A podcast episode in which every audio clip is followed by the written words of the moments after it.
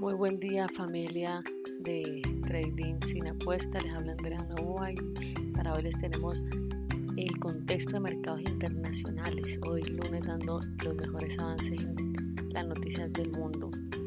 En Europa las bolsas abrían la sesión de hoy lunes con grandes caídas luego de las noticias de lo que ha sido una nueva cepa del virus en Reino Unido el cual se ha reproducido rápidamente, situación que ha ocasionado la implementación inmediata de nuevos confinamientos que son sumamente estrictos. Por un lado, en Inglaterra se prohíben los viajes a varios países del Reino Unido, además de un acuerdo comercial del Brexit que no termina de llegar a un final favorable. Existe una gran preocupación para lo que sería la recuperación del sector económico con este nuevo golpe en el FTSE de Londres, que está presentando caídas del 2.1% con la libra en hundimiento.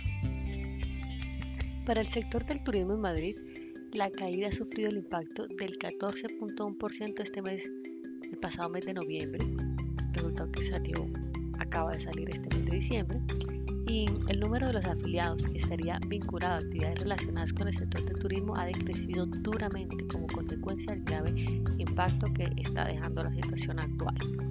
A pesar del anuncio que realizará este domingo la nación norteamericana sobre un paquete de ayudas económicas, los mercados no dejaron de mostrar el pánico que tienen por lo que pudieran ser consecuencias terribles con la mutación de la nueva cepa del coronavirus en Reino Unido.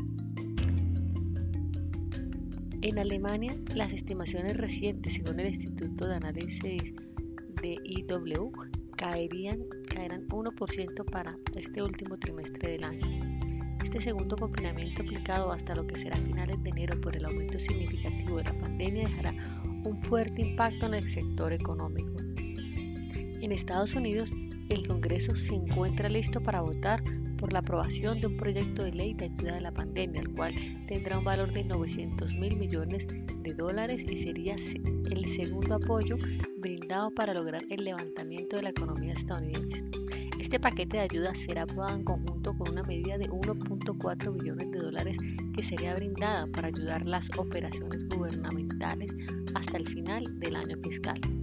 Este programa prevé realizar pagos directos de 600 a la mayor parte de norteamericanos y adicionalmente unos 300 semanales de dólares para lo que serían los beneficios otorgados a las personas desempleadas. Y allí creo que es de 1.8, 1.4 billones de dólares.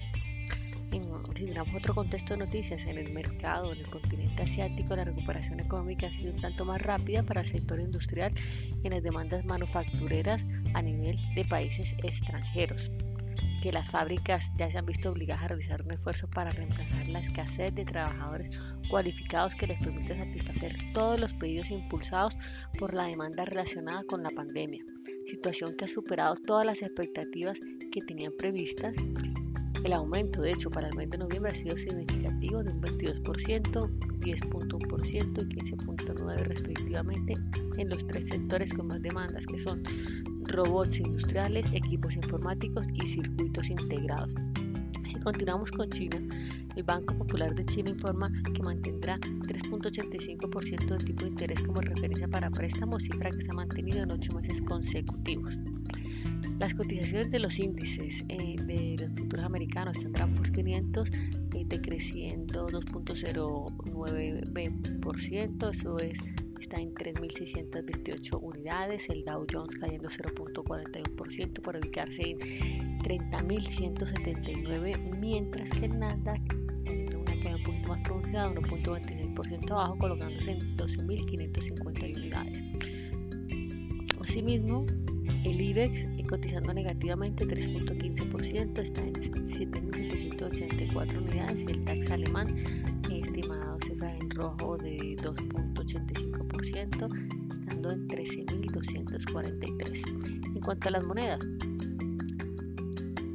algunas bajando, el euro dólar 0.68%, cotiza en este momento 1.2172, abajo el 0.68%. La libra dólar está en 1.3267 unidades, hundiéndose 1.85%. El dólar yen si está en positivo, está en 103,71 unidades. SOE 0.38% positivo.